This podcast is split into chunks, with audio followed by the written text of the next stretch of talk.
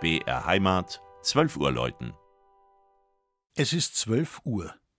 Das Mittagsläuten kommt heute von der evangelisch-lutherischen Christuskirche im niederbayerischen Landshut.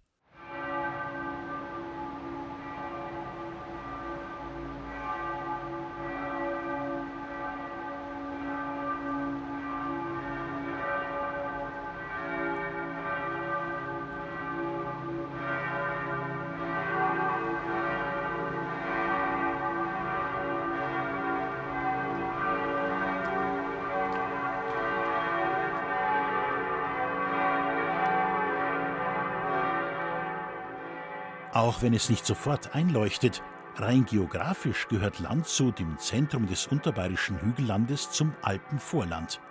Und wer bei schönem Wetter auf dem 505 Meter hohen Hofberg gen Süden blickt, sieht schöne Alpengipfel. Mit knapp 74.000 Einwohnern ist die niederbayerische Stadt die zweitgrößte Ostbayerns, inklusive bewegter Geschichte.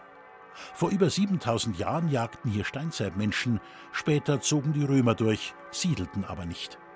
Erst Herzog Ludwig der Kehlheimer hat 1204 Landshut gegründet und eine Brücke über die Isar geschlagen. Viele politische wie religiöse Höhen und Tiefen haben sich seitdem zu Füßen der Burg Trausnitz abgespielt. Das Religionsedikt von 1803 ermöglichte es auch Evangelischen, sich als Bürger im katholischen Landshut niederzulassen. Anfangs nur mit wenigen genehmigungspflichtigen Gottesdiensten pro Jahr. Die Kirchengemeinde war noch Privatverein. Ende des 19. Jahrhunderts erfolgte der Bau der Christuskirche auf der linken Isarseite nach Plänen von Karl Lemmes. Am 8. Dezember 1897 wurde die protestantische Stadtpfarrkirche eingeweiht, zum Kriegsende 1945 durch Bomben, Granaten und eine nahe Sprengung aber schwer beschädigt. An der Ostseite des Gebäudes ragt der 36 Meter hohe neuromanische Kirchturm empor. Der Helm erinnert an romanische Kaiserdome. Das Langhaus wird durch die Giebelseiten eines angedeuteten Querhauses gegliedert. Im Jahr 1900 schuf der Maler und Restaurator Ludwig von Kramer das berühmte Altartriptychon, wahrscheinlich angeregt vom Halleraltar der Nürnberger St. Sebaldkirche.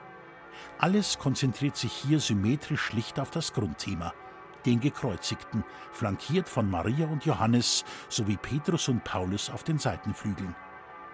Drei der vier Glocken von 1897 wurden in den Weltkriegen eingeschmolzen und 1961 durch bei Hahn in Landshut gegossene ersetzt. Das Mittagsläuten aus Landshut von und mit Christian Jungwirth.